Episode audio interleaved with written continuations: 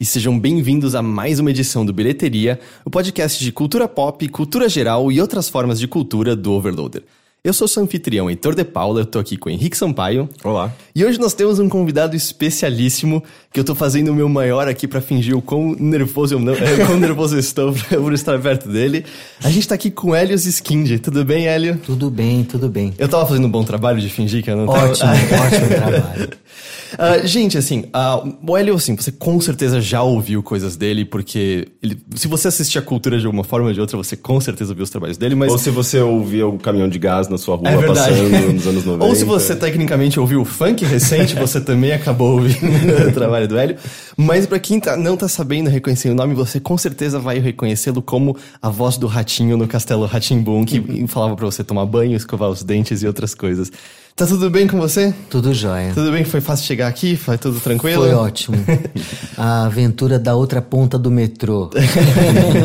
você veio que? Da Vila Madalena Vila mesmo? Madalena. Que é basicamente também onde, vamos dizer, começa ali a, a Leira Paulistana, onde você tá envolvido também, né? É. Então virou, é, é o seu reduto até hoje mesmo. É. A, o Lira Paulistana era bem Pinheiros, né? Praça hum. Benedito Calixto, é. assim. Uhum. Pinheiros é um bairro bacana também, né? Mas então foi, foi lá a vida toda que você foi? Foi, nasci lá, inclusive. Ah, é? É. Ah, é. nossa, então realmente foi nascido e criado em Pinheiros. É.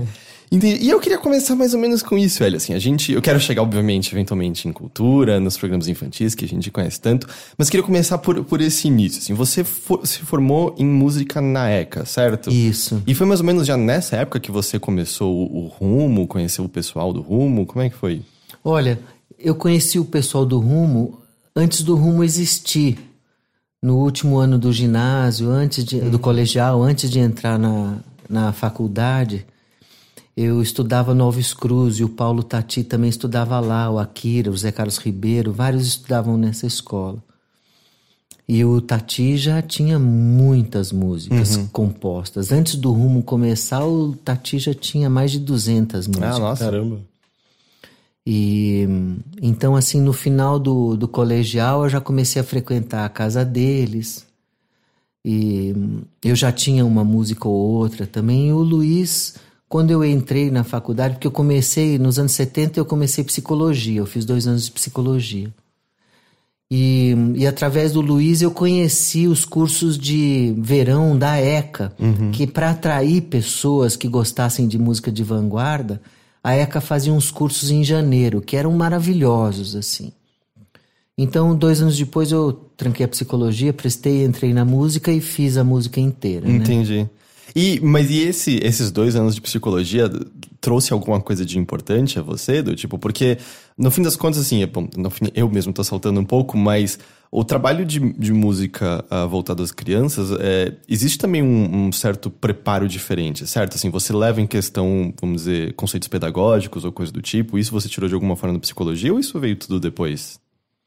Acho que veio mais depois, porque a psicologia foi uma boa entrada na universidade, assim, o que, que era ciência, o que, que era ciência humana, qual a diferença entre uma ciência humana, como é que se organizava o conhecimento, hum, né? Uhum. Foi meio que o aprender a aprender, mais ou é, menos. Entendi. O que eu acho que teve mais influência no trabalho musical foi o fato de eu ter feito análise. Uhum. Então, eu acho que isso, essa compreensão do funcionamento das emoções dentro da gente, é que trouxe uma base forte para eu sobreviver lá dentro das músicas para criança. Né? Ah, que legal. É. E, e aí, uma vez, então aí você conheceu o Tati, você fez esse salto da, da psicologia, foi para ECA, e aí começa, começa o rumo que tinha um grau de experimentalismo considerável, certo? Especialmente para a época. Sim. É, como é que você acha que esse experimentalismo informou a sua música posterior como um todo? Não, o, o Rumo foi a maior escola que eu poderia ter tido, porque o Luiz sempre foi uma pessoa muito diferenciada, o Luiz Tati. Ele foi um artista desde o início muito assim focado em encontrar um caminho para ele. Uhum. E ele odiava ser líder. Ele não tinha o menor interesse em liderar uma banda ou coisa assim. Mas ele, para as pessoas que estavam em volta dele, ele sempre colocava essa questão assim: como que a gente pode chegar no interior de uma canção, quando você vai cantar ou quando você vai arranjar, é, em vez de partir de uma ideia que para modernizar uma coisa você tem que vestir ela com uma bijuteria, com uma roupa externa, como é que você consegue ir lá dentro puxar para fora o que ela tem de característica? E isso foi um exercício que a gente fez durante muitos anos, coletivamente. Então foi um negócio assim muito forte, influenciou todo mundo uhum. do, do rumo, né? E, e o experimentalismo, em parte, era, era influenciado porque o Luiz pretendia uma coisa que não fosse a repetição do que já existia, e em outra parte, porque a gente ia buscar as assimetrias que já existiam lá dentro das canções. E, e o rumo, ele teve essa coisa bacana que foi, ao mesmo tempo que a gente fazia as nossas composições, a gente cantava composições de compositores da antiga, uhum. Noel Rosa, Lamartine Babo, Senhor. E era um mergulho simplesmente sensacional em todos os aspectos. Assim, não é só a, a letra e música da canção, mas o arranjo dela, as flautas que faziam introdução, tudo era uma, uma fonte de, de, de interesse, assim. E o, o Luiz tem o irmão dele, o Paulo Tati, que uhum. hoje em dia tem essa coisa enorme do Palavra Cantada, né? E o Paulo era um daqueles arquitetos que foi para a música. Então ele via a música em planta, vamos uhum. dizer assim, né? Então era uma coisa muito interessante, porque tinham vários modos de ver a música, todos eles convivendo para fazer um arranjo, cada um fazendo a sua parte. O, o, Rumo foi uma felicidade, assim, sensacional. Que legal. E, e, o Rumo, ele já tinha um, uma ponte com a música infantil, de alguma forma, né? Eu, eu, eu, eu, lembro de ouvir bastante, não tanto quando eu era criança, mas depois já, já, já adulto. E, e, e, tinha nas músicas, acho que como um todo, um lado mais, mais infantil, mas tinha também aquelas músicas que você ouvia e aquilo era claramente direcionado para um público mais novo, né? Como, sei lá, Daninha, Cachorrinha. Uh, e, e, e, qual que era, como, de onde veio essa ligação com o infantil? Foi ali que, por exemplo, que você já começou a ter contato com esse aspecto mais lúdico da música ou não? Olha, é, eu dava aula para criança e o Pedro Mourão, que fez a, a Pulguia Daninha, também uhum. dava aula para criança. Então foi uma aproximação assim do que a gente tinha no cotidiano da gente de dar aula para dentro do rumo, né? Uhum. E mas nunca foi uma coisa assim muito um mainstream assim dentro do rumo isso, né? Uhum. E mas a gente tinha uma relação lúdica com a música em geral, então essas músicas não ficavam desgarradas, elas é, teve essa vantagem, as infantis conviviam com as adultas Sim. entre aspas de uma maneira muito natural. Uhum. E pra gente isso daí era uma coisa que já existia na música, porque tanto as coisas do Vinícius de Moraes para criança, uhum. como as coisas do Radamés Inhatali lá da coleção Disquinho, que uhum. tinha o João de Barro, Verdade, tinha o Dorival Caymmi fazendo vocal. Uhum. É, pra gente, a gente se sentia bem de estar tá dando prosseguimento a isso daí, né? Uhum. Então, é, ninguém previa que a música para criança ia se tornar um, uma especialidade. Uhum. Que é curioso isso que você mencionou, né? Existem vários músicos que, é, justamente, né, tinham trabalhos volta e meia separados voltados para um público infantil. E você falou agora, eu lembrei da Casa de Brinquedo, por exemplo. Parece que existia com uma certa frequência maior esse, esse caminhar nesses dois mundos, certo? Que eu, agora que você falou, eu, eu não sei se eu consigo pensar em alguém que faz isso hoje em dia ainda, sabe? Novos artistas que é, transitam entre esses dois mundos. Parece que foi uma coisa mais específica de outra época, de alguma não, forma. Não, não acho. Você, você vê, um tempo atrás eu fui assistir um show do Toquinho, né? Toquinho, o show dele passou por todas as músicas com o Vinícius, as dele e tal, e no final ele cantou as infantis. Uhum. Para ele aquilo estava dentro do mesmo repertório. Sim, aí, é, a Adriana Copinhoto é, fez um trabalho assim. É, verdade. Fu acabou de lançar um outro música de brinquedo que é super uhum. legal. Eles tocam com instrumentos de brinquedos e tocam muito bem e cantam super bem. Uhum. Então, eu acho que é uma coisa que está continu continuando porque os artistas vão tendo filho e vão se envolvendo com esse negócio de fazer uma ponte da música com os filhos, né? Uhum. E isso gera coisas muito, assim, espontâneas, muito. Não é uma demanda de mercado, é uma demanda da família. Entendi. Então até é porque, legal. Até porque eu, eu sinto que eh, para esse campo da arte, da, da, da inspiração, da, da, da, da expressão, uh, essa essência infantil acaba se tornando uma, uma espécie de libertação, né? Porque você acaba voltando a ter contato talvez com aquele momento da sua vida em que você não tinha, não tinha passado por aquele funil, às vezes, da escola e tudo mais, e, e você tinha essa criatividade plena sem que você fosse, digamos, censurado, sem que você fosse é, moldado por, sei lá, pelo que aquilo que você, a sociedade queria que você fosse. Enfim, a, a infância tem meio que preservado essa essência da criatividade, da, da, da, expressão, né? Tipo, a criança não pensa no que ela tá fazendo, ela simplesmente vai lá e faz, né? Uh, então eu não sei se, se para um artista isso acaba se tornando uma, uma espécie de, de encontro, sei lá, com uma nova fonte de criatividade. Eu, eu, eu, eu sinto que tem alguma coisa nesse sentido, sabe? Você acha? Você concorda? É, eu acho que assim, a, a, a música para criança, ela em teoria, ela te permite uma possibilidade de experimentação muito grande, que às vezes você não encontra em outro lugar. Uhum. E então é, é uma coisa que está se desenvolvendo cada vez mais assim.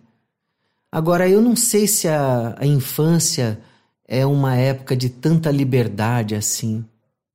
E, e mesmo porque a, a, gente acabou de passar um período lá das apresentadoras de televisão, das loiras tal, uhum. que a uhum. parte musical caiu demais. Uhum. Por falta de vínculo delas com a música. Sim, era só produzido para elas. Era uma né? ferramenta de, de marketing, mas na verdade não tinha uma exploração mais aprofundada. Assim. Uhum. E, e as crianças também embarcaram, porque existe uma pressão muito grande na sociedade para incluir as crianças na sociedade de consumo. Né? Uhum. E a música é uma ferramentaça para trazer as crianças. Então tem um lado meio maligno também nessa história, assim, meio conservador, meio assim, condicionador, né? Uhum. Mas eu acho que eu, palavra, ou essas coisas que a gente vê da Adriana, do Patufu, tem outras coisas até tem o grupos Tiqueque, o grupo Tri, tem outras coisas que estão surgindo assim que são muito legais, né? E que desfrutam de uma certa liberdade com relação à infância, assim. Uhum. Porque nesse lado da liberdade, o que é interessante é que não adianta você se pôr na frente de uma criança querendo ser um ídolo para ela admirar. A criança não vai ficar lambendo o ídolo. Uhum. Ou a coisa interessou para ela, ela presta atenção, ou ela vira a cara e vai fazer outra coisa. Então, essa questão técnica de você conseguir prender a atenção de uma pessoa no mundo infantil, ela é tensa, né, cara? Que ou você manda a bola pro gol ou não vai ter jogo ali. Uhum. Então, tem essas vantagens, assim, é um convite para a liberdade, né? É que é engraçado, pelo que você fala, então ao mesmo, ao mesmo tempo parece que assim, se você pegou a atenção da criança, você mandou bem, então, né? Não, não existe nenhum fingimento de educação ali, certo? Exatamente. Se ela tá curtindo, é porque ela tá curtindo mesmo, com certeza. O que é. também é uma, é, uma, é uma coisa interessante, né? O outro lado da moeda dessa, é. disso que você falou, né? Da criança. Não, se ela não tá curtindo, meu, ela vai fazer outra coisa e esquecer isso, com certeza. É. E é engraçado como isso se aplica a tudo, assim. Eu volto e meio tento... Você tenta, às vezes transferir as coisas que são importantes a você para a criança esperando que tenha o mesmo significado dela e é a coisa mais decepcionante do mundo, né? Quando ela só olha e tipo não dá a mínima para aquilo, né? Exatamente. Eu tentando mostrar filmes que, que eram são muito importantes para mim, para minha priminha e sabe ver 10 minutos e ela já tá em outro canto fazendo outra coisa. Assiste, isso aqui é bom. Não, ela já foi embora fazer alguma outra coisa em outro canto. Mas é, sei lá, vi, né? Não tem muito controle que você possa fazer. E aí, Hélio, eu sei que o rumo acabou. Porque assim, eu sei que tem retornos, mas ele acabou mais ou menos no começo dos anos 80, não foi isso? Lá por 83, é. 84. É. E foram uns anos depois que você foi contratado pela cultura, certo? É. Não, teve uma interse... teve uma. Como é que se fala? Já no... Teve um bom tempo que eu tava no rumo e na TV Cultura. Ah, e teve uma junto. interseção entre os dois? Sim. Entendi. Sim. E aí, quando você começou na cultura, você, na verdade, compôs é, música, as músicas de diversos programas, certo? Não só os infantis. Nossa Língua Portuguesa, por exemplo. Como, como foi esse contato inicial com a cultura? Como foi começar isso lá? É... Eu tinha amigos lá que me fizeram uma abertura para ir trabalhar lá e eu fazia trilhas. Uhum. Não, não tinha nada ligado com infantil. É... A gente fazia trilhas instrumentais, assim, né? E eu comecei a ganhar eh, mais espaço lá, fazendo. Eu adorava esse trabalho de fazer trilha sonora para programa, e principalmente as aberturas. E teve um tempo que a televisão estava, a TV Cultura estava se modernizando, e ganhando a torre nova, e o sinal foi ficando mais forte, foi chegando na casa das pessoas, e eu tinha um pouco esse trabalho de cuidar das aberturas e dos fundos musicais. E, e isso teve um lado muito legal, porque a música foi dando uma certa personalidade para a TV. Uhum. É, aí que eu fui chegando, posteriormente, que eu fui chegando nas aberturas infantis e depois comecei a fazer canções para dentro dos programas, programas, infantis, né? E, e, como é, por exemplo, ah, ok, você vai fazer a trilha desse programa, do tipo, vamos supor, vamos supor nossa língua portuguesa, assim, como como você determina, entre aspas, a personalidade do programa para então compor uma música que você sinta que caiba com, com o tom dele como um todo? Então, o caráter da música para ele encaixar numa imagem, num jogo, numa trilha, é um negócio muito subjetivo. Como é que você pega isso, né? No caso do Nossa Língua, por exemplo, a primeira coisa do Nossa Língua que eu tinha visto era uma análise do Pasquale, que era o cara que apresentava uhum. isso, é, desmanchando, desconstruindo uma música do Paulinho da Viola, mostrando os tempos verbais que ele usava e por que, que aquilo estava dando aquele efeito. E, e eu já tinha uma cabeça um pouco assim, construtivista, um pouco de poesia concreta, né? Então eu não queria criar letras, eu queria explorar o próprio nome do programa e transformar isso numa coisa musical, né? E tinha lá esse negócio da. É, foi engraçado porque o programa começou como. Ele queria se chamar Língua Brasileira. Uhum. E a, e, e, a diretoria da TV Cultura vetou esse nome, porque não é língua brasileira. A gente não está se separando das outras, dos outros países onde se. E acabou chegando nesse negócio do nossa língua portuguesa, que tinha uma coisa muito afetiva já nesse nossa. Então eu falei, bom, de qualquer forma tem que ser um samba. E como é que eu posso desmontar essa expressão nossa língua portuguesa? Então eu peguei as sílabas delas e chamei pessoas no estúdio para gravar eh, eles cantando coisinhas com as sílabas. E fui passando isso para dentro de um sampler e, e construí um coral é, só com essas sílabas. Então, e, e, no final eu falava aquilo de trás para diante e de frente para trás, que é zagueto por língua, a nossa língua portuguesa, e ficou esse negócio.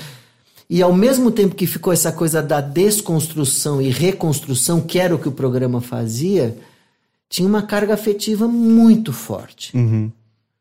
E então eu falei, pô, aqui eu me encontrei, né? Porque as aberturas eram um espaço de experimentação sonora violento, você podia experimentar uh, radicalmente, e semana que vem estava no ar.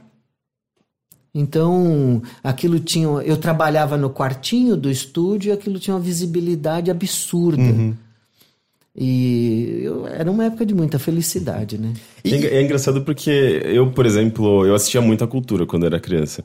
E, obviamente, tinha programas que eu não dava muita bola, programas mais, mais adultos, jornal, sei lá, e programas infantis que eu assistia com mais frequência. Só que as músicas eu lembro de praticamente todas, porque era muito.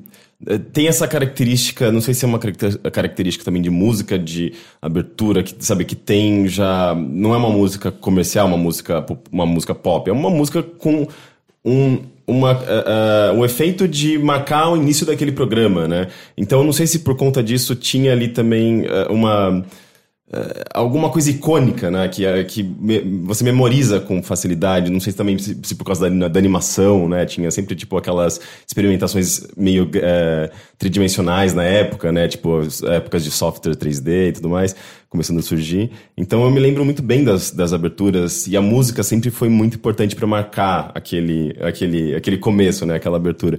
Uh, existe um pouco disso, assim, tipo, de, o fato da música, da, da música entrar também com esses elementos gráficos, uh, ela tem um tom mais marcante do que, às vezes, a música pop que você ouve no rádio ou não? Eu, eu, eu posso falar da minha parte, assim, né? uhum. né? É, é, por exemplo, a, a, TV Cultura teve uma vinheta é, antiga é, as pessoas se interessarem lá no meu site, dá para ver todo esse material. Que tinha uns cubinhos Sim. que vinham de longe e formavam o logo da TV Exato. Cultura. E, e o cara que fez a animação, a animação até que entre nós meio tosca, né? Porque, né, É, daquela época era interessante, hoje fica, soa meio Mas ele tosco. tinha esse negócio de que o que unia os cubinhos passava alguma coisa entre eles que era a cultura. A cultura era a força de coesão daqueles cubinhos. E aqueles cubinhos construíam a figura de um cubinho maior que era um homem. Então o negócio era como é que eu ia resolver sonoramente esse negócio de, de, de, de retratar a energia entre os cubinhos. Então era um negócio de, de ir buscar na sonoridade, criar com os sintetizadores uns acabou de vir que... exatamente a vinheta. um negócio que eu pudesse ter uma melodia passando pela frente no primeiro plano e no segundo plano um uhum. E foi nessa, nessa época que nasceu. Ficava isso daí. E, então, a soma dessa melodia e desse tratamento com aquela animação produzia um grude. Aquilo lá, pumba, virou um negócio só. Tempos depois, outra pessoa veio fazer a diagramação das imagens das vinhetas da TV Cultura e a gente chegou numa. Era uma vinheta que entrava uma menina dançando, entrava um peixe, era um negócio completamente viajandão, assim, né? E a mesma melodia, sem aqueles dig, dig, dig, dig, dig por trás, agora é, carregando uma, uma outra sensação de tempo. E eu achava aquilo maravilhoso, porque eu, eu lembro que naquela época já era uma frase consciente para mim que se a, se a Globo era o Play Center, a cultura era o Ibirapuera no domingo. a cultura tinha outro tempo. E a música era capaz de concretizar isso para as pessoas. Pô, esse negócio, para um músico, cara, era demais, assim, tá podendo atuar nessa. e espalhar esse conceito pelos programas, assim, né? E, e você comentou Oi. que você fazia isso no quartinho ali, né, da cultura. Como era. Como foi, vamos dizer, o momento de você perceber que você tava fazendo essas músicas no, entre aspas, quartinho, e aí de repente isso estava sendo passado na TV, alcançando cada vez mais pessoas e vendo o contato que as pessoas estavam tendo com isso? Porque você não tinha esse feedback inicial já na hora, certo? É muito diferente hoje em dia de da gente postar um vídeo no YouTube e em 12 horas você já sabe se as pessoas estão gostando ou não daquilo, certo? Era, uma, era um tempo muito diferente, né? Como foi de repente perceber que as pessoas reconheciam essas músicas que elas estavam, por exemplo, grudadas na cabeça delas por tanto tempo depois, reconhecendo isso? É. Bom, primeiro que quando você tá numa emissora de TV, cara, tem um monte de gente na sua frente. Para aquele negócio ir pro ar, muita gente já falou sim ou não, né? Então, a gente tinha uma resposta imediata. E a outra coisa é que eu tava numa área tão inusitada, fazendo um tipo de aberturas, assim, de construção sonora tão inusitada, que abriu uma avenida que os caras me, iam me deixando passar, assim. É... É, eu lembro quando a gente foi fazer a primeira abertura lá do Gloob Gloob, né? Que inclusive Foi, que é foi a brilhante primeira, essa música, a deixando primeira claro. abertura infantil que eu fiz. Eu falei, eu queria fazer cantada. Cara- Os caras falaram, mas você vai cantar? Eu falei, nada, vou cantar só o Gloob mesmo. E aquele negócio era muito sofisticado, era muito abstrato, mas a música final tinha cara de música pop. Então essa junção de que tinha uma ideia lá dentro com uma sonoridade que não era cabeçuda, é, eles falaram, tá bom, bola pra frente, vamos fazendo isso daí.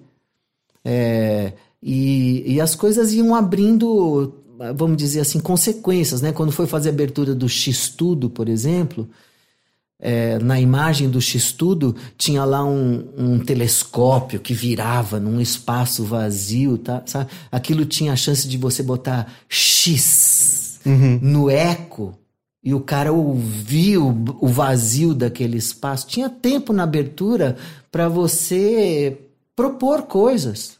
É, não, isso que você falou é, me remete à minha lembrança específica, porque já na apresentação do Gloob Gloob eu lembro de muitas vezes ficar remontando a história do.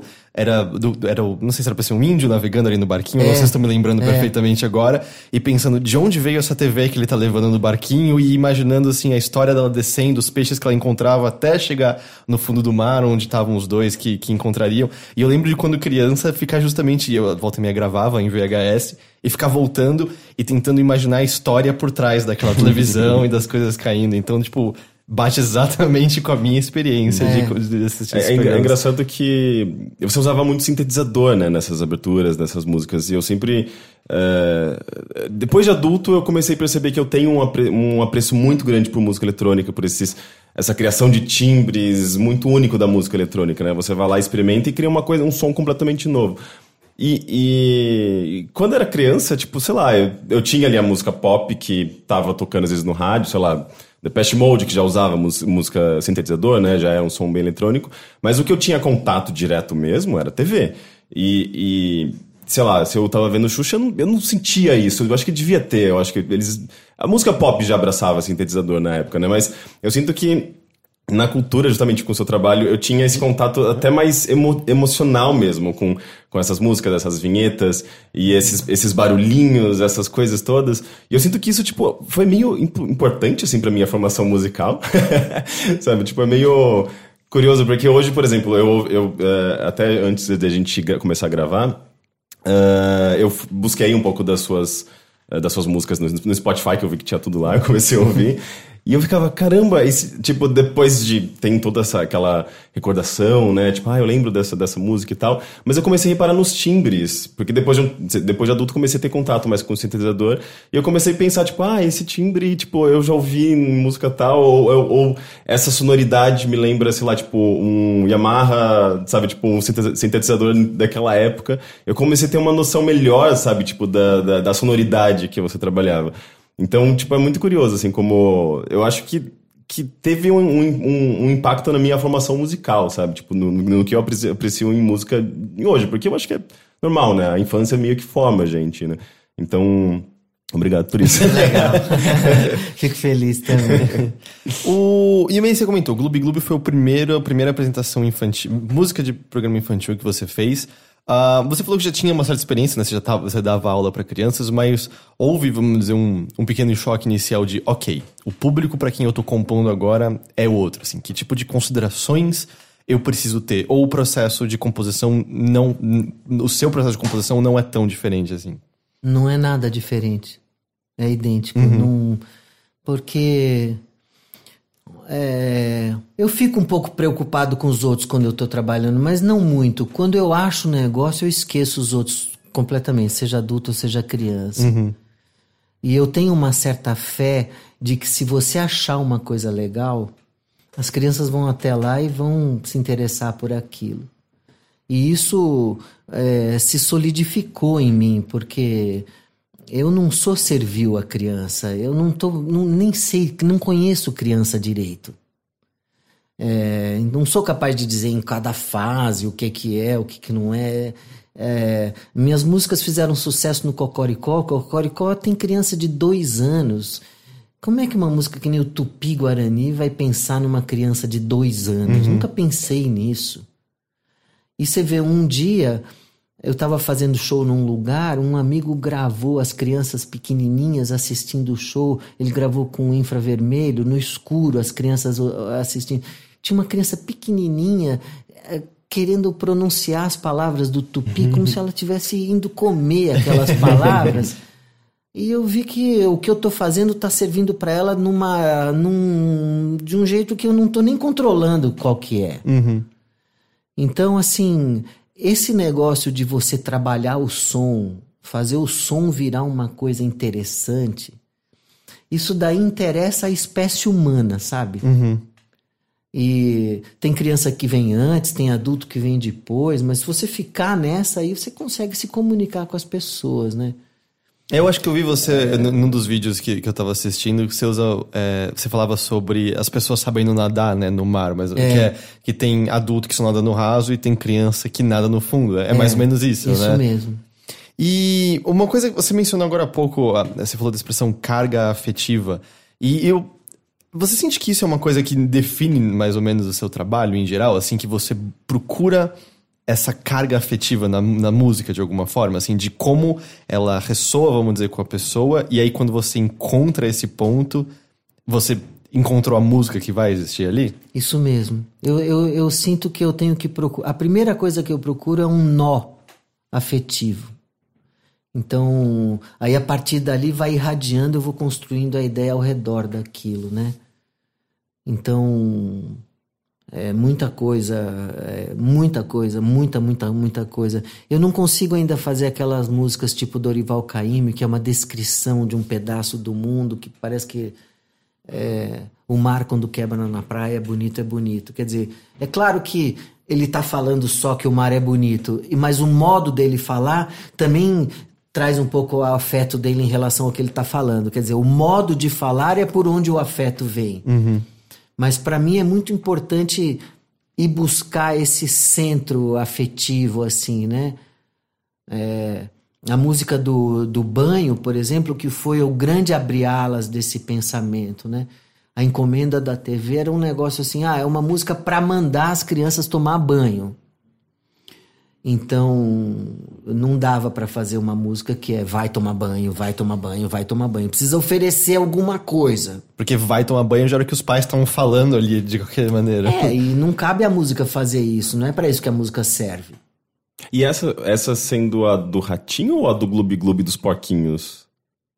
Do Gloob Gloob? Não, Gloob Gloob dos do, Porquinhos? Ratim, do Ratimbum. Porque tem o ratinho do Castelo Ratimbum e tem no Ratimbum aqueles porquinhos estão é, é, se preparando para tomar banho.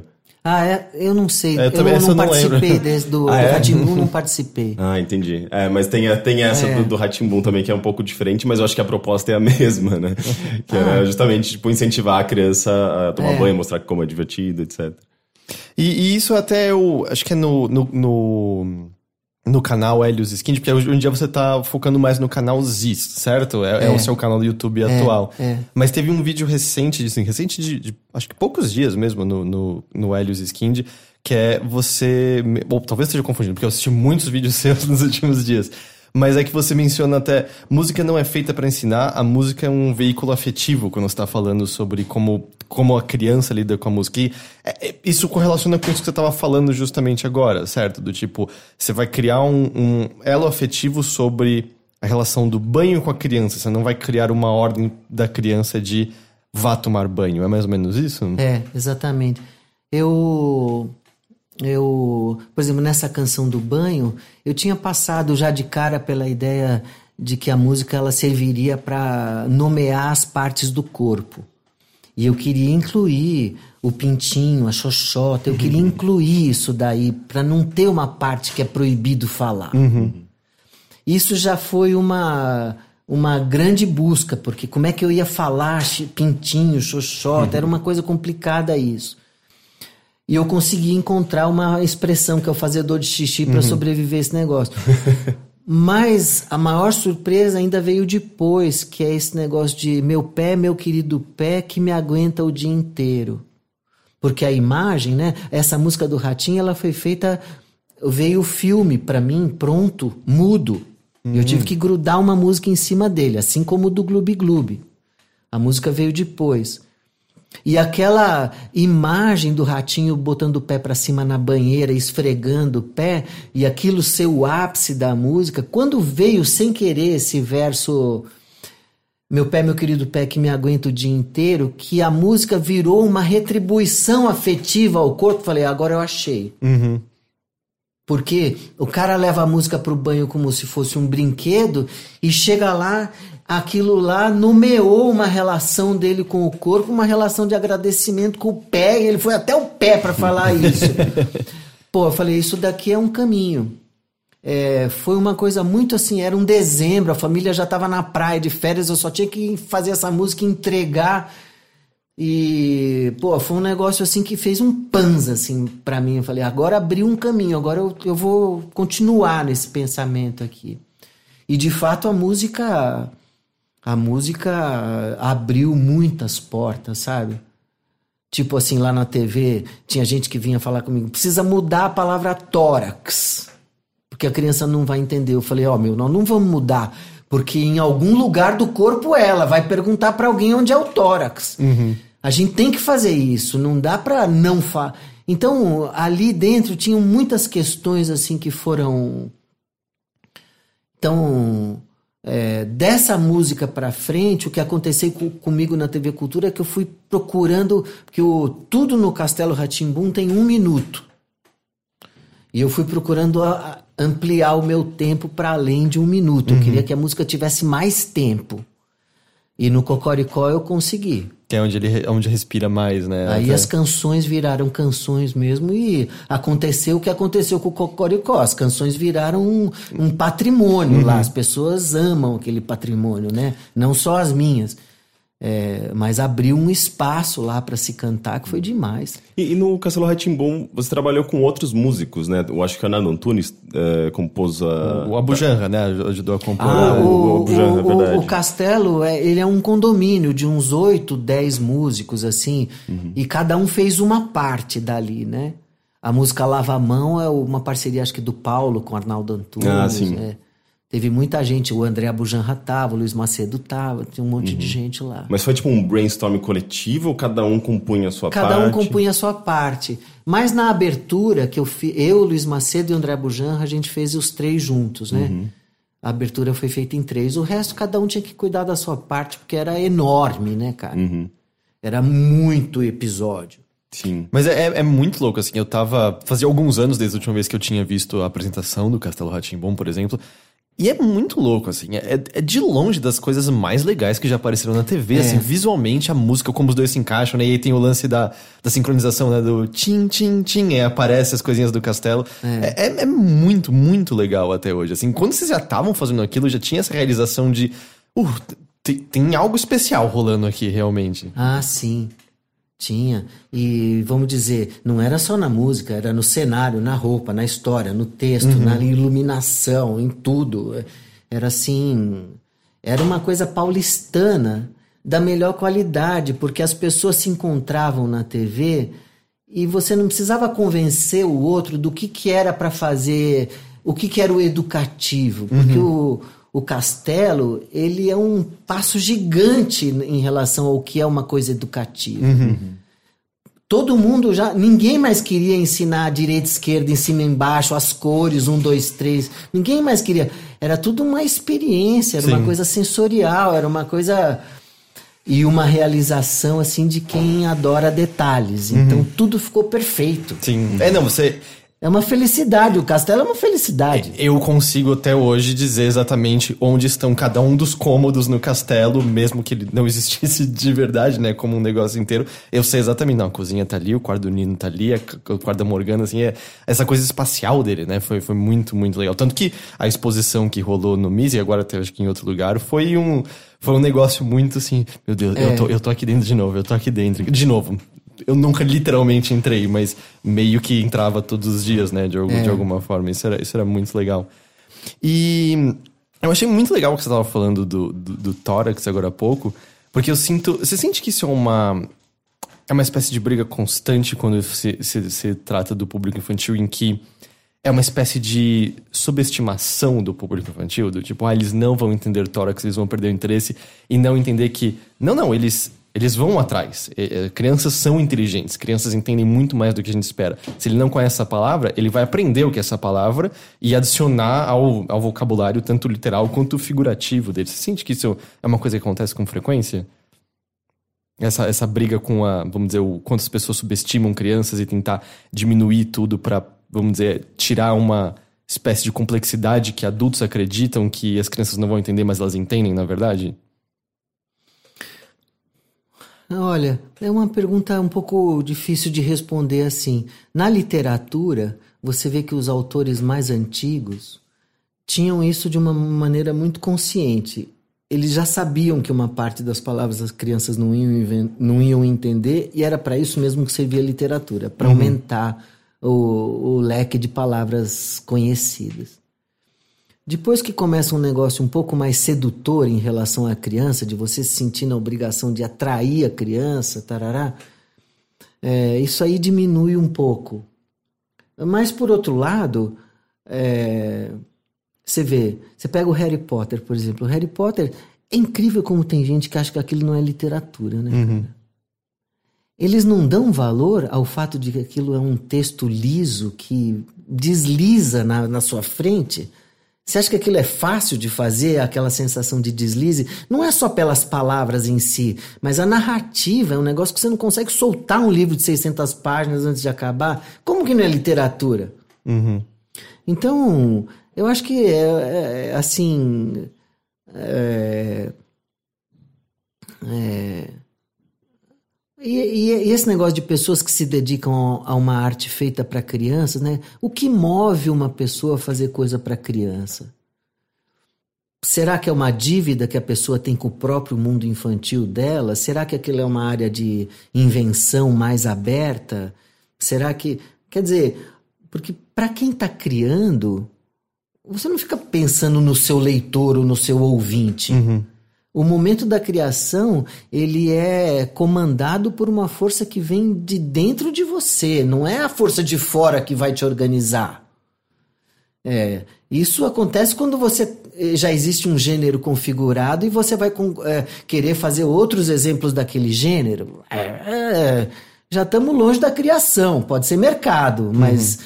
criação é um negócio que eu estou com vontade de dizer isso, estou com vontade de fazer isso. Eu mesmo até hoje eu não entendo muito o que, que aconteceu comigo que a música para criança deu tanto certo e ressoou dentro de mim. Eu não me sinto com dívidas da infância. E mas tanta coisa que eu fiz que deu certo com criança, eu às vezes olho para isso e falo, meu, nem sei porque que tá dando tão certo assim. Porque eu não queria passar a minha vida inteira dependendo desse quintalzinho chamado música infantil. Eu uhum. queria que não tivesse cerca, que a música fosse maior. É... Então, não sei também por que, que eu faço coisa para criança. Não sei exatamente. Um pouco porque deu certo. Uhum. E agora eu queria. Uh, quer dizer, a maneira como eu respondo isso para mim hoje é assim: o meu trabalho dentro da TV Cultura foi uma felicidade se a TV Cultura não tivesse desistido de fazer o que ela fazia, eu estaria até hoje lá dentro fazendo o que eu fazia. Uhum.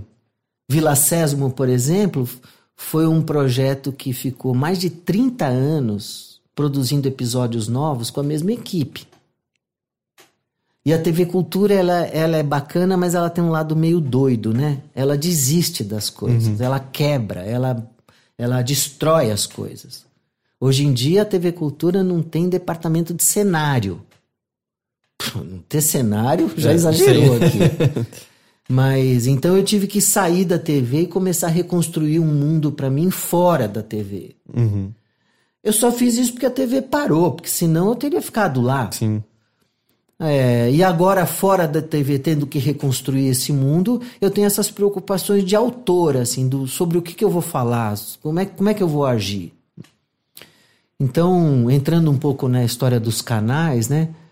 Minha primeira atitude foi pegar tudo que eu tinha feito, que estava meio disperso na TV, em programas, em propaganda tal, e ajuntei num site. E o site, tudo que era vídeo tal, botei num canal do YouTube do Hélio. Uhum. E isso aí foi indo. É, tem lá 9 mil inscritos hoje, sem fazer nada, andando por si. Agora, uma criança que entre no meu canal hoje vai ver materiais tão distintos entre si que aquilo não era capaz de gerar na criança uma sensação de que ela estava num lugar próprio para ela. Aquilo era o resumo da minha vida, com todas as coisas que eu tinha feito. Mas eu estava sentindo necessidade de criar um espaço, um espaço para criança na internet, né? Que aí é o canal dos Is. Aí eu comecei a bolar esse negócio de como é que eu ia fazer com personagens, porque tudo precisa ter vídeo, tudo precisa ter animação, e fui partindo para esse negócio de criar esse Is, que é um pedaço do meu nome, né? E que é um lugarzinho que não mistura com nada, só tem coisa, a criança chegou lá, ela tá tranquila, pode ficar lá que ela entende o que ela encontra. Que é super recente, foi 5 de julho, é isso? É, que começou? é super recente. E, e aí, você tava falando assim, tem toda essa identidade, né? Tem o. o, o- eu esqueci o nome deles, acho que uma, uma deles é Tomatinho, se eu não me engano, É. né? São os bichinhos coloridos que fazem parte de, de todos os vídeos, animações. E me corrija se estiver errado, tem tanto canções já mais antigas suas, né? Por exemplo, tem. Acho que o próprio. o- a música do Ratinho tomando banho tá lá Sim, também, sim. por exemplo. Mas também tem algumas coisas novas. O, o, o contrário do medo é uma, é uma canção Não nova. é tão nova, não. São coisas que eu já tinha feito no Cocoricó. E eu tenho esse plano de regravar as minhas músicas. Porque no Cocoricó tudo ficava um pouquinho teatral. Era um musicalzinho. E quando eu gravo, elas sentam na música mesmo, né? Então eu, eu tenho esse plano de ir gravando as músicas que eu já fiz. E, e mesmo esse negócio dos personagens foi muito interessante, porque eu, eu quis fazer clipes das minhas músicas e procurei uma turma que conheci por acaso, uma empresa de animação chamada Split. E. Que os caras eram crianças na época do castelo. então a vida deu tempo desses caras virarem gente grande. E eu sentar na frente deles e falar: tá bom, vamos fazer o clipe. Então o que veio deles sem eu ter pedido, eu fiquei assim. é, impressionado, porque era muito legal. Sim. É, vocês já estavam meio que no- na mesma sintonia, né? Eles Totalmente. cresceram acompanhando o seu trabalho. Totalmente. E os personagens nasceram assim, juntinhos numa música. E mas como esse processo de fazer animações é um processo muito caro, muito caro, nós demos um próximo passo que foi encomendar para eles uns umas animações dos, dos bonequinhos tocando instrumentos. Então são pequenos loops que a gente lá no estúdio tem um parceiro, o Ivan, é, então entramos no mérito, aprendemos a pilotar o Final Cut e a gente mesmo tá fazendo os clipes, ajuntando ilustrações com esses bonequinhos fazendo os ritmos. E foi um negócio que tá me dando bastante alegria, porque o, quando você assiste o clipe vendo o bonequinho tocar, você vai lá e começa a ouvir aquele instrumento que se, se você não estivesse vendo, você não ouvia. E os bonequinhos estão servindo de uma porta de entrada para as crianças entrarem no mérito de detalhes da música. Falei, bom, aqui também tem coisa boa, vamos prosseguir com isso daí. E o Ziz vai seguir por, por isso daí, para frente por isso. Tanto que acho que o, o- a animação do a noite, a noite no Castelo, né, saiu no dia que a gente tá gravando isso, faz uma semana mais ou menos, né? É. Su- super recente. Aliás, eu, eu acho que assisti umas 10 vezes. Legal, foi você então. que eu adorei, assim, eu já conhecia a música, eu gostava, mas a animação tá muito, muito legal. É. E eu tenho que admitir, eu. Eu não, eu não sei, eu acho que. Em parte talvez tenha uma coisa de nostalgia, porque eu ouvia sua voz desde criança, mas eu admitir que era um dia que eu tava sofrendo de ansiedade um bocado, e aí eu assisti e me deu uma calma. Eu fiquei, eu fiquei tão tranquilo depois de assistir, de, de assistir uh, o vídeo várias vezes seguidas que, não sei, deu pra fazer outras coisas depois de De maneira repente boa. é o assim. melhor remédio pra ansiedade que você descobre. Eu acho que sim. é, e é, eu não sei, é porque eu acho que eu gosto muito da melodia, sabe? Ela me, me deixa meio tranquilinho, eu não sei. Legal. Uma dúvida que eu tenho com relação, por exemplo, a essas músicas que você compôs pra, pra, pra TV Cultura. Hoje você pode é, colocá-las no seu canal de boa e não existe nenhum tipo de conflito, assim, é, é, jurídico mesmo, né? Tipo, com o. Quem que é o proprietário da música? Você? Você tem todos os direitos da música? Ou a TV Cultura também tem uma parte desses direitos? A TV Cultura é dona dos fonogramas que foram pro ar.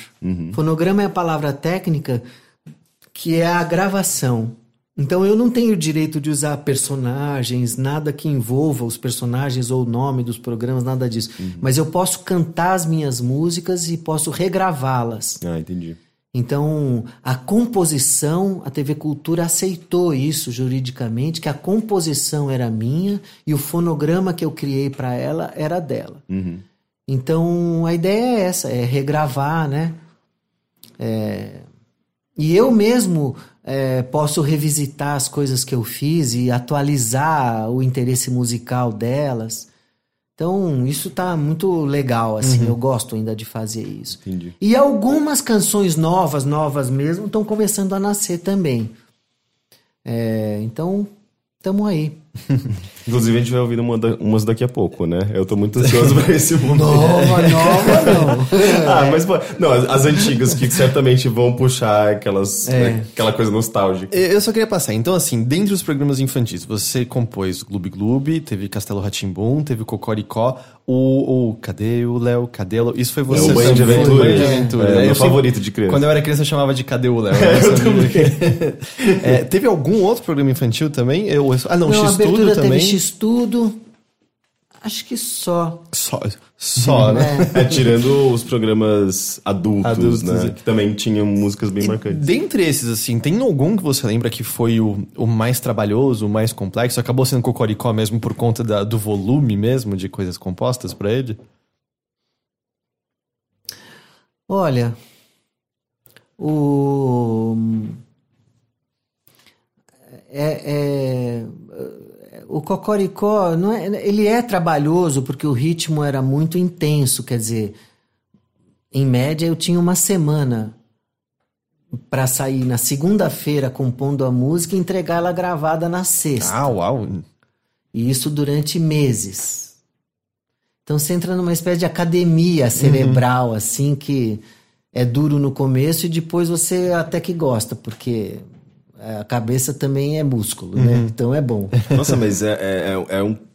Isso é quase é, anticriativo, assim, por se assim dizer, por, ser, por, por você ser obrigado a compor músicas naquele prazo e, tipo, semanalmente. Não tem um bloqueio, às vezes, assim, tipo, de. Ah, não tô conseguindo avançar nessa, e agora o que eu faço? Não, tinha bloqueios terríveis. E, É? e, vamos dizer assim, chegou um ponto. Porque isso daí era decorrência do fato de que os- todos os programas eram gravados de uma maneira condensada. Quer dizer, você obtinha patrocínio para fazer 56 episódios. Então aquilo tudo ia ser gravado numa época condensada. Então os músicos, coitados, tinham que compor condensadamente também. É, e chegou uma hora que eu falei para eles: olha, para eu continuar trabalhando com vocês, a gente precisa aumentar esse, porque agora já está começando a fazer mal para mim. A gente já tirou 10 em muitas e não tem, não tem aumento de prazo. Por quê? Precisa, a, a chance disso era que quando os roteiros estivessem sendo escritos, então as músicas estariam sendo compostas. Mas essa perspectiva de proteger os artistas que estavam envolvidos no processo criativo chegou muito tarde na TV e não se, não se enraizou. Essa é a diferença em relação ao Vila Sésamo, por exemplo. E não é só os criativos, os- as pessoas que manipulam os bonecos se machucavam, porque a posição de manipulação era tremenda. O cara tá com a mão para cima, manipulando o boneco para cima, olhando para baixo porque o monitor de TV tá no chão. Experimenta fazer isso três meses. Nossa, imagina. É, eu nunca nem tinha levado isso em Machuca. consideração. Que nem futebol. É um problema do time os jogadores não se machucarem. Então, é, esse, esse lado assim é uma pena. A gente adora a TV Cultura, mas ela teve um lado que ela não evoluiu como estrutura que agencia a criação. E, e é uma pena porque eu lembro, eu, eu estudava de tarde até mais ou menos 10, 11 anos. E eu lembro que chegar em casa à noite, a TV Cultura era muito um porto seguro do o que tinha pra eu ver na TV, sabe? Era, era basicamente lá que tava tudo, assim, no máximo, sei lá, carrossel no SBT.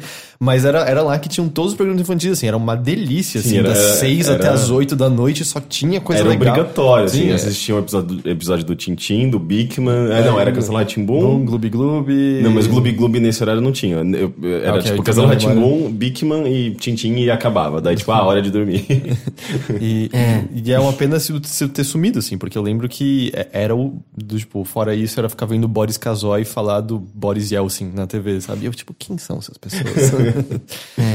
É, era uma coisa assim que eu, eu tava ouvindo ah, as suas músicas né, nesses tempos recentes e eu queria saber se você concorda com isso. Você sente que uma coisa que marca muito o seu trabalho é a maneira como você brinca com, por falta de uma palavra melhor, com onomatopeias nas suas músicas em si? Porque eu comecei a perceber que isso era uma constante e uma coisa parece que muito gostosa de, de, de como ela é, ela é brincada no geral. Assim, desde, sei lá, eu tava vendo, acho que é, é o Sapo Martelo, se eu não me engano, que tem o lance do, do toque-toque, mas até ouvindo a música do Ratinho Escovando os Dentes, né, tem o lance do do rock and roll no dente, e aí você brinca com o som do rau. Você sente que isso é um- foi uma coisa que você conscientemente foi atrás? É uma coisa que marca seu trabalho mesmo? Foi uma coisa que conscientemente eu fui atrás, sim. É, eu acho que a primeira vez que eu pensei nisso foi no quadro dos instrumentos lá do passarinho, uhum. que som é esse do, é, é do castelo, que eu que assim eu queria que as crianças tivessem contato com a noção de timbre, né?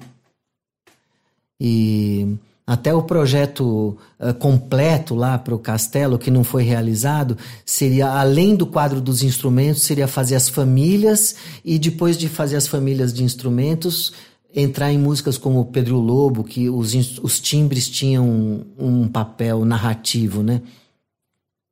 Mas uh, ainda nesse estágio inicial, assim, de cada um dos timbres, né?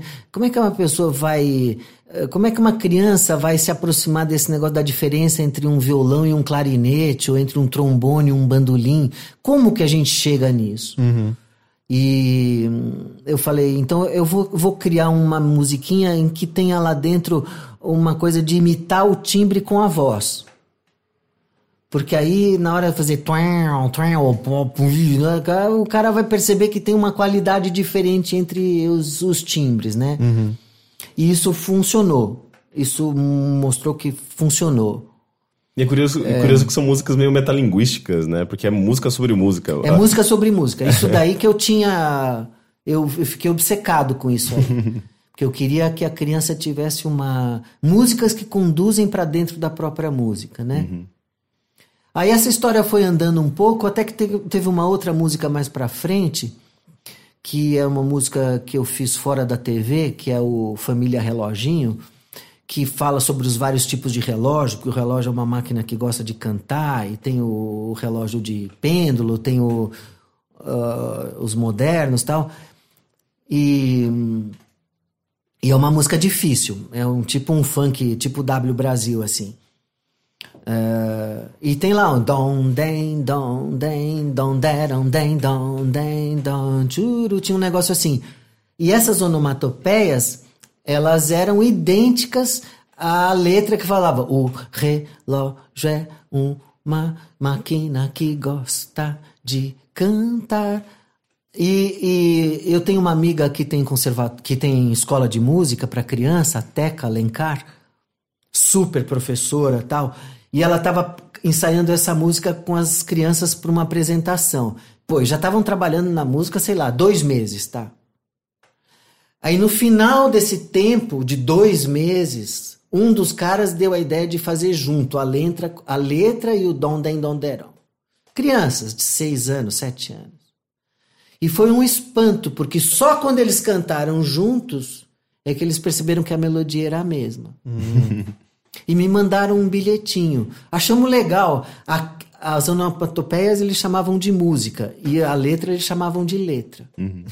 e eu acordei um pouco para esse assunto que as crianças que entram na música através das canções têm muita dificuldade de separar a melodia da letra. Aquele negócio vem grudado, o cara não separa. Uhum. E falei, bom, e as onomatopeias fazem isso. Então, com as onomatopeias eu consegui criar momentos dentro da música em que o cara não pensa no que está sendo dito, mas pensa na sonoridade, no ritmo. Pô, isso foi expandindo naturalmente. No sapo martelo tem esse negócio de fazer toc, toc, toc, toc, toc, toc, toc, toc, toc, toc, toc, toc. Então tem uma pausa. Uhum. Pô, essa pausa aí, bicho, a hora que a criança entende essa pausa aí, ela vai ficar o dia inteiro fazendo esse toque-toque. Porque você enxergar o silêncio como som é muito na cabeça. Uhum. E é engraçado que é quase como se você já estivesse preparando a criança para teoria musical, sabe? Porque se ela vai fazer aula, ela vai ela vai ter. É, é, é, vai aprender na prática esses elementos que, que ela ouve nessas músicas de uma maneira tão clara, eu sinto, né? Por exemplo, a Teoria da... não, né? É, da prática Teoria não, mesmo. né? É a própria música. É, sim. Porque... É porque eu, eu me lembro de quando eu comecei a fazer música, com uns 15 anos. É, eu comecei a, tipo, a, a, a, ter, digamos, o lado conceitual de tudo aquilo que eu já conhecia na prática, sabe? Tipo, justamente de, de percepção musical mesmo, né? Tipo, sei lá, eu tinha um piano na minha, na minha frente, eu tirava de ouvido algumas coisas, mas, tipo, só na teoria que eu fui começar a entender, ah, é, tá, sabe? Tipo, é assim que eu, digamos, uh, falo dessa pausa numa partitura. É assim que eu, uh, enfim, tipo, traduzo em, em, visualmente ali na partitura aquilo que eu ouço, sabe? E eu sinto que às vezes essas músicas até direcionados para crianças que brincam com onomatopeia, que também já faz essa junção de letra com melodia, ou essa questão da pausa que você mencionou. Tudo isso parece que facilita a compreensão e essa tradução, sabe, para uma partitura. É meio que. Uma, meio, é, é uma música bem didática, digamos assim, tipo, independente da, da riqueza dela, sabe? Isso eu acho interessante. É. É. O... Mas você vê, tem esse caso do Frozen, né? Essa animação da uhum. Disney. Uhum. Pô, as melodias são super caretas, né? Uhum. As crianças amam cantar aquilo. Eu fico olhando e falo, pô, meu, é que eu não teria feito essa trilha desse jeito. E o cara é, acertou a mão totalmente, porque aquelas melodias extensas. É, as crianças adoram segurar a voz cantando aquelas vogais longas tal, porque tem a potência da voz, tem o uhum. domínio sobre esse negócio da nota estável. Então, é, a música é muito muito ampla, né? Uhum. É que ali também já tem um outro, uma outra forma completamente diferente, né? Eu sinto que, sei lá, se aproxima mais da, também da, da música pop, de musicais, de, de uma coisa mais comercial também, né? É, são essas diferentes, diferentes formas que a música pode, Exatamente. Pode ter.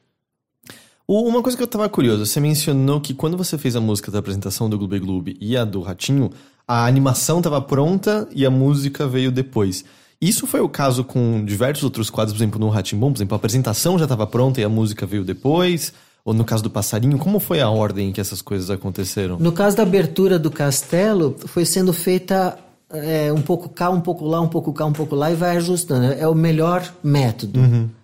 Então, eu na abertura do castelo eu ainda estava obcecado com esse negócio de usar só as sílabas da palavra castelo ratimbu então eu já saí com essa ideia de da gente usar castelo uhum. bum bum bum e o até o André falou para mim uh, não vamos fazer aquilo que você já faz mesmo bum bum bum castelo ratimbu o André que bolou esse negócio né? uhum. né e é, foi muito engraçado esse negócio porque o André ele tinha uma viagem para fazer além do bum bum bum, ele tinha feito assim. Tem um negócio que tem lá na música que faz tirom, que é antes do, do mastro subir, que é um toquinho de guitarra. Ele gravou aquilo pra gente e falou: Acho que dá pra usar isso aqui. E gravou com um amigo baterista o tan tan tan tan tan tan tan tan tan bum bum bum. Aquilo ele trouxe e entregou antes de viajar. Eu Luiz ficamos olhando para ele. Agora vocês se viram com o resto aí, tá legal? E de fato isso serviu muito. É, e, então já tinha os ambientes do castelo, a gente foi uh, do que seriam as cenas desenhadas como um storyboard. Aí a gente faz uma parte do áudio, os caras começaram a criar uma parte da animação. Aqueles tim, tim, tim, teve, eles tiveram que acertar depois já no tempo da música. Então ali foi uma coisa é, que foi nascendo. Uh, da melhor forma, que uhum. é um uhum. pouco cá, um pouco lá e vai ajeitando, né? E aí o passarinho, Agora, por exemplo, isso já era um projeto diferente, porque me parece que ele também tem que, ele existe meio quase em favor da música, né? É, medida. o passarinho, o passarinho, o áudio nasceu antes.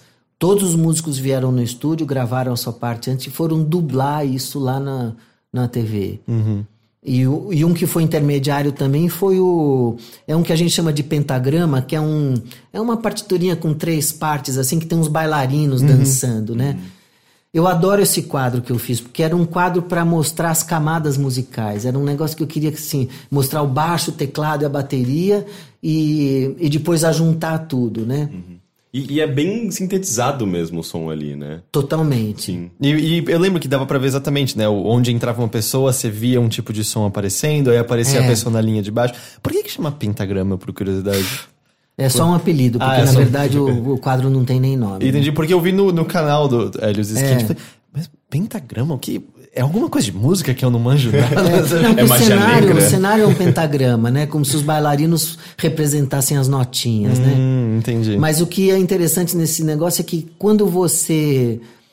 Por exemplo, tinha lá um bailarino fazia o baixo, um fazia o teclado, outro fazia o trombone, tá? E, e os movimentos deles representam os movimentos da melodia que está sendo tocada. quando você vê em separado cada um, é legal. Quando você vê junto, você já não vê mais nada. Porque ver e ouvir são partes diferentes do cérebro. É uma complicação você ver aquilo e ouvir. Então eu ficava olhando para aquilo e falando, pô, esse negócio não tá dando certo. Porque a criança fica com o olhar perdido na tela. Para onde ela vai olhar?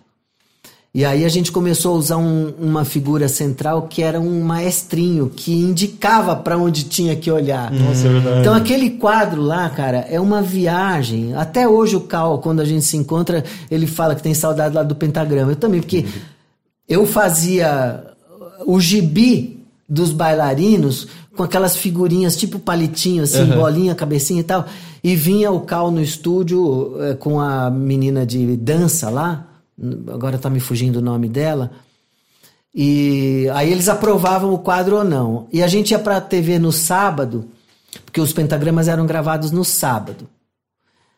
E não tinha computador, certo? Era todo mundo analógico ainda naquela época. Então era assim: tinham do- dois gravadores analógicos. Você gravava a primeira camada do bailarino, pegava a fita, botava no outro, eh, na, na, na outra máquina e gravava as- o segundo bailarino misturando com o primeiro que já estava gravado. Botava a máquina de novo e gravava a terceira. Então, se o cara tinha que entrar na terceira camada, ele tinha que ficar contando todos os tempos até chegar a hora dele. Cacete. Então era assim. A sincronia não é que nem hoje. A sincronia era um, era um canal de áudio que fazia sincronia. sincronia. Demorava uns 10 segundos para a máquina entrar em sincronia. Caramba. Era um dos, um- era um dos produtos. Aliás, um Meu, dos- uma das adaptações era mais. que nem um dinossauro pintando um quadro com pincel fino. Era mil vezes até dar certo. Era o mais complexo de todos do Castelo Ratimbun, né? Em termos de, de atração desses quadros fixos, provavelmente, né? Não sei os outros. É, Foi um dos mais complexos mesmo. Porque a montagem disso, imagino que tenha sido muito difícil, né? Porque pela questão da sincronia com a É. música. Eu fico imaginando o, o Hélio jogando umas coisas tipo patapom, uns jogos, uns jogos musicais. Nossa! Você- Não sei se você Eu não conheço, não. Eu já vi vários jogos que você atua na imagem e eles modificam a música, assim. Mas eu não jogo muito, não tenho tempo, assim. É, Eu já sou viciado em série. Jogos e série não dá mais pra fazer outra coisa na vida, então não. eu- eu- depois eu, eu vou tentar mostrar o 140 pro Hélio, porque é um jogo musical, justamente as plataformas se movem de acordo com a música, tudo que você faz é musical. Eu acho brilhante, eu acho que, de certa forma, você consegue ver uma- um paralelo, sabe, entre o pentagrama e esse tipo de jogo, né? Que é imagem e, e som em, sin- em sincronia, É. né? criando essa experiência audiovisual muito, É. muito imersiva, né? Isso é muito legal. Eu, eu, eu te dar uma pergunta. Eu tava também. Tem uma. Um dos vídeos que você tá falando sobre a noite no castelo, que eu acho que você até toca sobre essa questão, vamos dizer, de onomatopeia, que foi uma música que você fez até pra poder brincar com os, os vários volumes, né? Certo? Da bruxa rindo alto, do vampiro que só faz o. Mas aí você fala especificamente, eu até anotei pra poder lembrar. A criança não pensa na música como se ela fosse uma gramática, como se fosse uma catalogação. Ela pensa como poesia, como as coisas já em funcionamento. Eu não entendi. O que, o que eu queria entender essa ideia. Eu fiquei, eu fiquei vendo várias vezes tentando entender e eu não consegui. O que, que isso quer dizer exatamente? Tem a ver com o que a gente estava falando sobre a busca do sentimento, mais ou menos, dentro da música? Não. É, é muito comum você ver uma pessoa que vai ensinar música para criança, ele começa assim: vamos distinguir então os sons que são agudos e os, os graves, os curtos e os longos, os fortes e os fracos. É, como se você entrar na música é, fosse uma catalogação das características do som antes dele ser música. É, é a mesma coisa que em português você, você começar a ensinar a língua portuguesa para uma criança dizendo: olha, existe o sujeito, existe o verbo, existe os adjuntos, o verbo é o lugar da ação tal. É, os meus filhos, quando foram estudar a língua portuguesa, eles estudaram de outra maneira, eles foram estudando os tipos de textos. O que, que o cara quer dizer? O cara quer dizer uma coisa da vida dele ou ele está dizendo a característica de um remédio? Dependendo do, do que ele quer dizer, o texto fica assim ou fica assado. Então, Quer dizer, a entrada na língua não é pela catalogação da língua, mas é pelo uso da língua. E na música é a mesma coisa. É, que adianta você falar para uma criança que existem som forte e fraco e que o instrumento é capaz de fazer tim tim tim e pam pam pam. E daí? É, não é a catalogação que enfia a música dentro da cabeça. É o fato de você botar aquelas características num, num ambiente expressivo. Uhum. Então, é, é, o grave não presta para cantar porque a voz é fraca e o agudo você tem que gritar. Como é que é esse negócio dentro da música? E então essa música da noite no castelo foi justamente era uma turma de crianças de quatro anos, cinco anos, num conservatório. Então eu fiz essa música com eles para eles terem esse negócio de poder fazer um negócio muito forte e um outro negócio bem fraquinho e eles é, curtiam que aquilo abria um espaço de expressão, uhum. né? E, e passa o sentimento, né? Eu, eu sinto. A bruxa você tem um certo medo, assim, sabe? Ela causa um choque, enquanto, por exemplo, o fantasma, mas, ah, esse aqui é suave, esse aqui eu, eu entendo melhor. E é, é meio similar ao quase o, o, lance do passarinho, né? Também, porque você está sentindo que os instrumentos são na prática ali, certo? Você não está explicando a guitarra tem a sonoridade, o, sei lá, não consigo, o saxofone tem a sonoridade. É mais a criança sentindo ali na hora mesmo, é mais ou menos isso? É. A, a gente fala sentindo. O sentir tem esses dois sentidos, né? Uma coisa das emoções e uma coisa da percepção, né? Uhum. É, até onde a gente consegue teorizar é sobre a percepção da música. O que a pessoa sente com aquela música já é hum. dela. Você não controla isso. Você não prevê que aquela música vai causar um sentimento. Você hum. não prevê isso. Você não tinha como saber que um cara de 31 anos de idade ouvia a noite no castelo e melhorar de ansiedade com isso, por exemplo. é, eu, eu, eu pesquisando as músicas, né, tipo, do Hélio antes da gente começar a gravar, a, a do Banho de Aventuras especificamente, quando eu ouvi, eu comecei a chorar. E, e, as outras eu ouvia e falei, ah, a música do Cocoricó, a música do.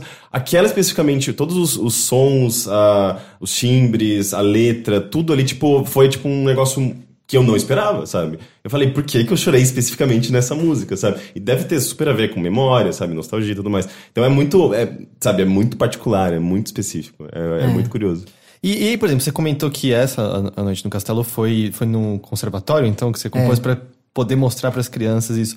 Você sente que isso é um processo comum seu, assim, ter uma espécie de propósito para aquela canção em si, ou isso é mais uma exceção e normalmente é mais está compondo porque lá, aquilo surgiu e você compõe aquilo, ou esse lance de propósito é um negócio presente? Propósito. Eu é, eu tenho essa dívida comigo. É muito difícil compor de graça. Uhum. Assim, é, por nada. Vou chegar lá e compor, né? Então, sempre foi trabalho. Vamos ver agora que eu tô ficando mais velhinho se eu vou conseguir amadurecer esse ponto de não ser trabalho, né? Entendi. E eu queria perguntar uma coisa. Eu vi no, no seu site que o Gigante da Floresta ele foi traduzido por francês, não é? é? Foi você mesmo que fez esse processo de tradução? Como é que isso aconteceu? Não. Foi um cara lá do Canadá e ele achou uma uma brasileira que mora lá no Canadá e atua na França também, Bia, ela chama. O nome dela escreve Bia e o item trema. Uhum. E ela canta muito bem e fez as traduções muito bem, assim. Foi muito legal. E aí, você sabe qual foi, assim, a, a recepção na língua francesa, porque eu achei curioso, por tem as músicas do Cocoricó, que até o Júlio virou o Jojo, não é? E aí eu fiquei pensando, ué, mas que curioso, assim, sem o contexto do programa de TV, como é que é uma pessoa ouvindo falando, chegou o Jojo, sabe? Quem é o Jojo exatamente? Não, para mim foi uma glória isso daí, porque é, eu não sei direito como é que ele se. Esse esse cara lá do Canadá, ele tem um selo que faz livros e faz músicas para eh, discos para criança, tal, né? É... E a gente teve uma conversa assim por telefone, e ele falou: "Meu, o que me o que me mais impressionou nesse disco é o pop dele, é como ele ajunta as coisas da tradição brasileira, os ritmos brasileiros com uma pegada pop, como se ele, ele se aproxima dos Beatles. E eu, assim, quanto eu tinha que pagar pra aquele negócio lá, era muito legal. Muito legal. Uhum. Foi uma recepção internacional, assim, muito legal. É, que legal. O próprio Castelo Ratimbum teve também versões, né, em diferentes línguas? Em espanhol, eu espanhol? acho. Não sei se mais do que de espanhol. Entendi. E... É, eu, não, eu, não, cheguei a ouvir também como, o, como o Castelo foi, foi. A grande parte da tradução foi feita em Cuba. E eles arrumaram lá um cara que tem a voz do ratinho lá. eu fiquei muito curioso pra ouvir isso. É. Aliás, a, a, voz do ratinho era algo que você já fazia antes ou surgiu não. quando você foi fazer a música do ratinho? É. Eu fui em busca desse negócio de uma, uma voz para cantar no banheiro, meio operística, assim. e aí saiu aquela voz, né? Que acabou marcando, né? Tanto Totalmente. porque até a música do é, Chua Chua, né? Do, é. É, o, é o ratinho, né? É o ratinho. Totalmente. É. E a gente, bem no começo, a gente mencionou isso rapidinho, você falou sobre uh, os programas infantis na TV e como a música tinha muito mais uma questão, sei lá, mercadológica, era muito mais um negócio para grudar e vender. Uh, como você enxerga, por exemplo, a gente hoje em dia tem canais é, de músicas infantis super gigantescos, como, por exemplo, Galinha Pintadinha, assim, que eu, eu não sei, eu olhando de fora, às vezes parece que as músicas são. Eu não sei, elas parecem bobinhas às vezes quando eu vejo, assim, umas, umas ah, repetições. Ah, é. é, eu não sei, assim, qual, qual é o seu ponto de vista em relação a isso? Eu tô julgando de maneira preconceituosa, elas têm valor, elas são boas, elas também estão levando considerações importantes para como conversar com essas crianças? Como você enxerga isso? Bom, acho que o, a galinha pintadinha é um, é um tem um enorme valor na internet, né? Eles abriram um precedente, eles conseguiram uma vitória que foi muito estrondosa, assim, né? Mostraram que é possível fazer daquele jeito. E, é, assim, é, é muito eficiente. O que eles fizeram de música são só músicas conhecidas, as animações são bem simples. Então, ter botado aquele projeto em pé, eu dou muito valor a isso. Uhum. E porque eles abriram um leque de possibilidades que muita gente pode ir atrás agora e existir por causa da, da luz que eles abriram. Uhum. Musicalmente falando, é muito fraco. A música não tem espaço, a música é meio chapada, é, as interpretações também não, não se propõem a trazer nada de novo. É, então não está dentro do escopo deles aprofundar musicalmente. E eles já melhoraram em relação a como eles eram antes. Cada, cada vez mais que eles têm dinheiro, mas vão indo com mais recursos, assim. Mas eu não sinto, não sinto que tenha uma vontade de aprofundar musicalmente, uhum. né? Eu, eu recentemente fiz lá um clipe do Sapo Não Lava o Pé, e tem o Sapo Não Lava o Pé na Galinha Pintadinha. Então, musicalmente, eu posso dizer, o que eu fiz foi mais longe do que o que eles foram. Uhum. É, mas em termos de animação, não. E em termos de penetração, claro que não. Eles uhum. são muito mais fortes.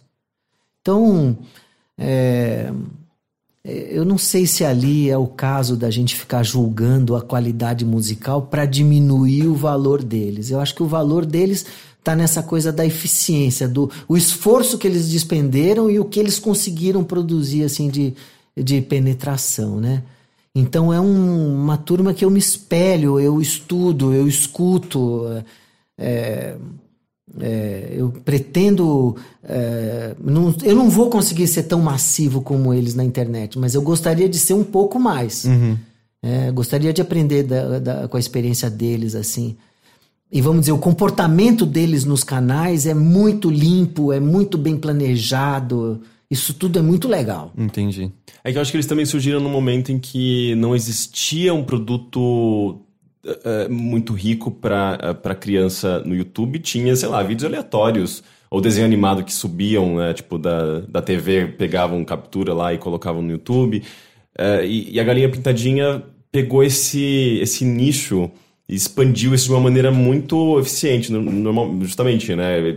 Eles pegaram pela visão mercadológica mesmo da coisa. Acho que inicialmente não era tão profissional, assim, era uma coisa que eles uh, uh, produziram ali, mas de repente se tornou um império, né? Tipo, no, no YouTube. Tanto é que justamente o pessoal, eu, eu conheço pessoas da TV Pinguim que produz uh, Peixonauta, Show da Luna, que tem um trabalho musical muito bom, né?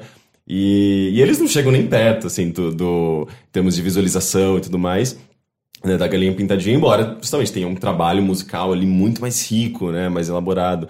E, e, e, é curioso isso, né? Tipo, justamente se tornou uma, um, um, concorrente, o maior concorrente de todos. E é justamente o tem esse trabalho musical mais fraquinho, né?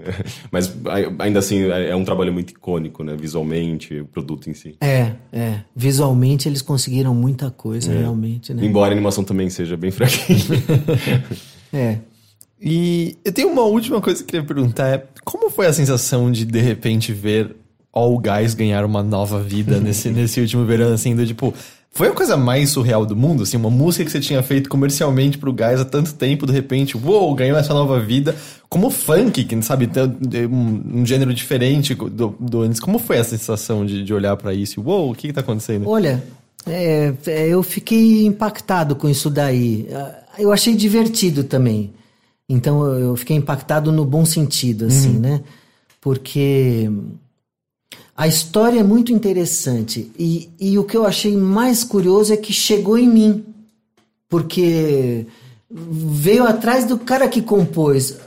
Você vê, um moleque na Bahia, acho que governador Valadares, se não me engano, fez a versão que já tem um negócio super interessante, quer dizer, você parar a música e fazer pem, pem, pem, com esse silêncio no meio, sem marcar nada.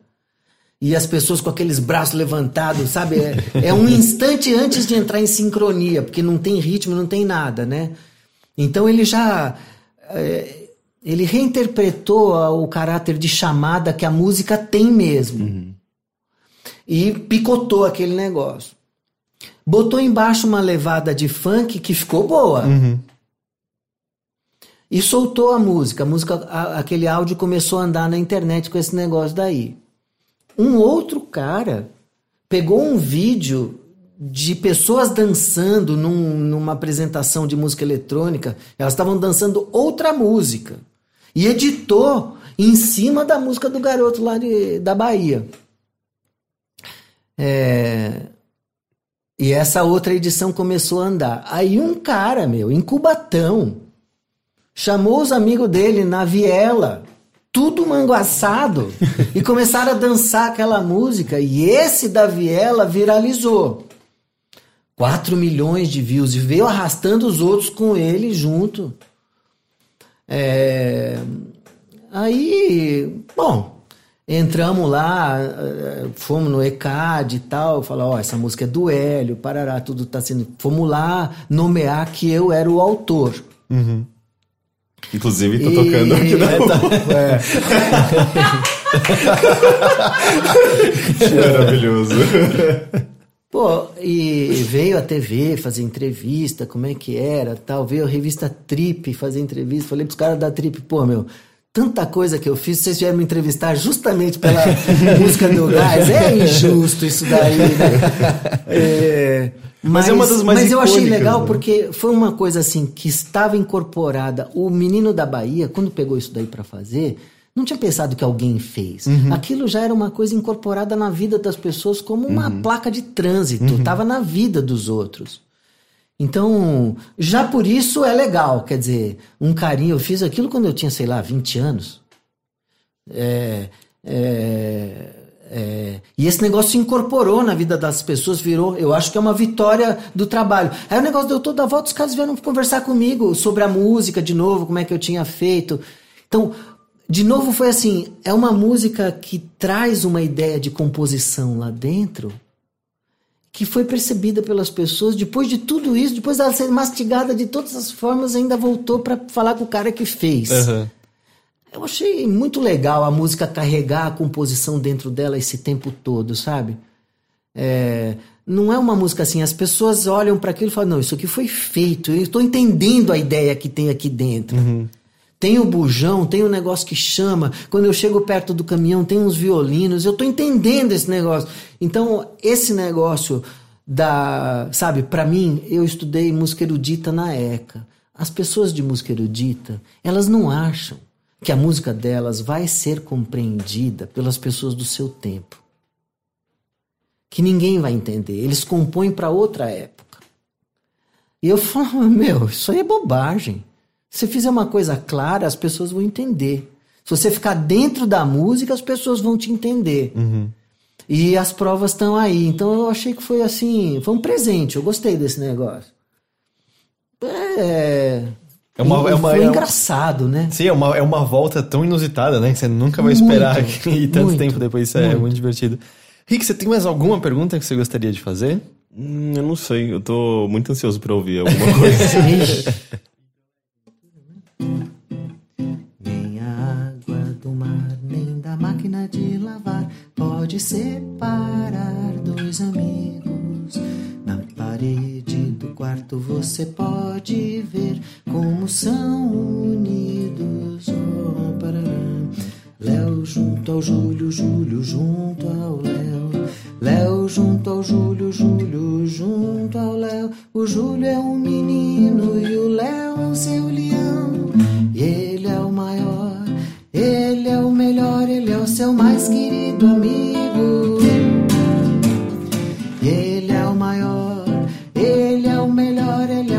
Mais querido amigo. Não, não, como é que é? Chegando, chegando da escola, o Júlio entra no seu quarto, procurando pelo Léo, vai ficando assustado. Cadê o, cadê, cadê o Léo? Cadê o Léo? Léo, onde é que está? Cadê o Léo? Cadê? O Léo,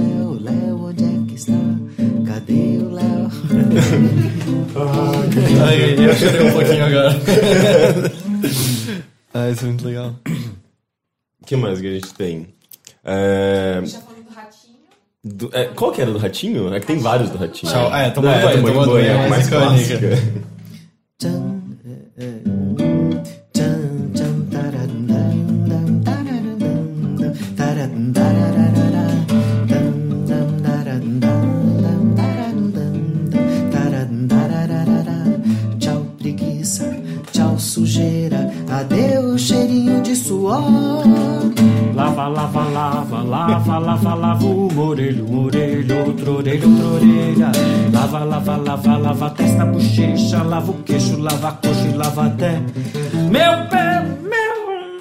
Tô errado. Meu pé, meu querido que me aguenta o dia inteiro. Oh, oh. E o meu nariz, meu pescoço, meu tórax, o meu bumbum e também o fazedor de xixi.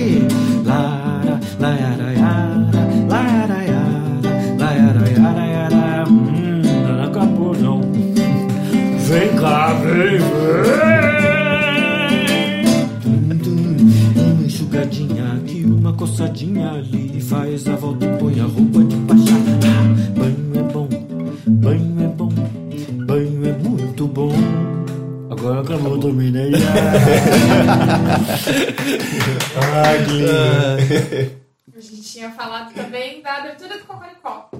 Betudo do cocoricó. passarinho. Passarinho não sei. é. É. Quem conhece a gaita já sabe quem tá tocando. Quem conhece a gaita já sabe quem tá tocando. Júlio, papagaio piscolho, cavalo mexe a crina, vaca vem cantando e olha o cocococó se acabando improvisando. Tá na hora do cocoricó, tá na hora da turma do Júlio. O Júlio na gaita e a bicharada no vocal, fazendo um rock rural, cocoricó. O Júlio na gaita, a bicharada no cococoral, cocoricó. Cocoricó. Ah, é muito legal. Que lindo! Ah, Tem alguma outra, assim, de cabeça que você goste, que você Posso, queira? posso eu? Claro. Pode. A minha favorita do mundo era Tutu Tutu Tupi. Porque eu até hoje sei. Essa é a minha. é, Eu até hoje sei a parte mais rápida e é grande. pessoal, caso o, micro... Só caso o microfone não tenha pego, a Bia tava pedindo o tututupi, que é. Tá mesmo? Então vem aqui. Vem. Não vai dizer que eu errei a letra.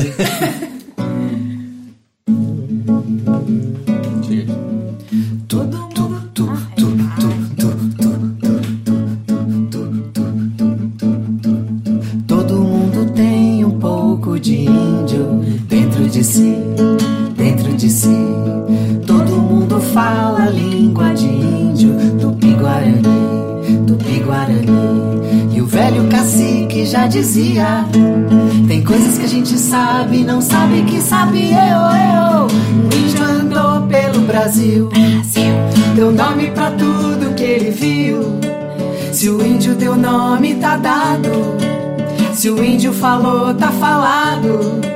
Se o índio chacoalhou, tá chacoalhado, eu, eu. Chacoalho, chacoalho, chacoalho, chacoalho. Vamos chacoalhar, vamos chacoalhar. Chacoalho, chacoalho, chacoalho. Que o índio vai falar. Jabuticaba, caju, maracujá, pipoca, mandioca, abacaxi. É tudo tupi, tupi-guarani. Tamanduá, urubu, jaburu, jararaca, jiboia, tá.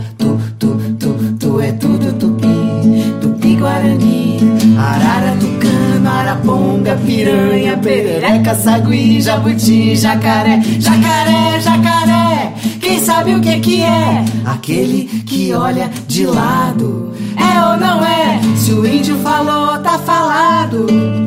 Se o índio chacoalhou, tá chacoalhado. Eu, eu. Maranhão, Maceió, Macapá, Marajó, Paraná, Paraíba, Pernambuco, Piauí, Jundiaí, Morumbi, Curitiba, Paraty. É tudo tupi. Butantã, Tremembé, Tatuapé, Tatuapé, Tatuapé, Tatuapé. Sabe o que que é? Caminho do tatu, tu, tu, tu, tu, tu, tu, tu. Todo mundo tem um pouco de índio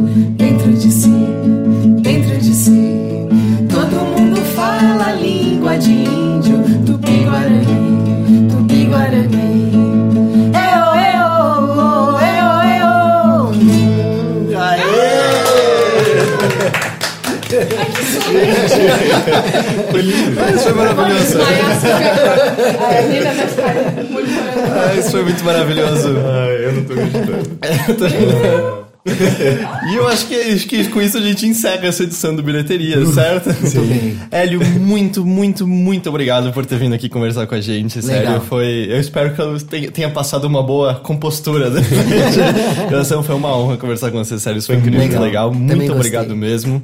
E é isso, obrigado você também, Rick, aqui. Obrigado. E a gente se vê então na semana que vem com mais um episódio de bilheteria. Tchau, tchau. Tchau.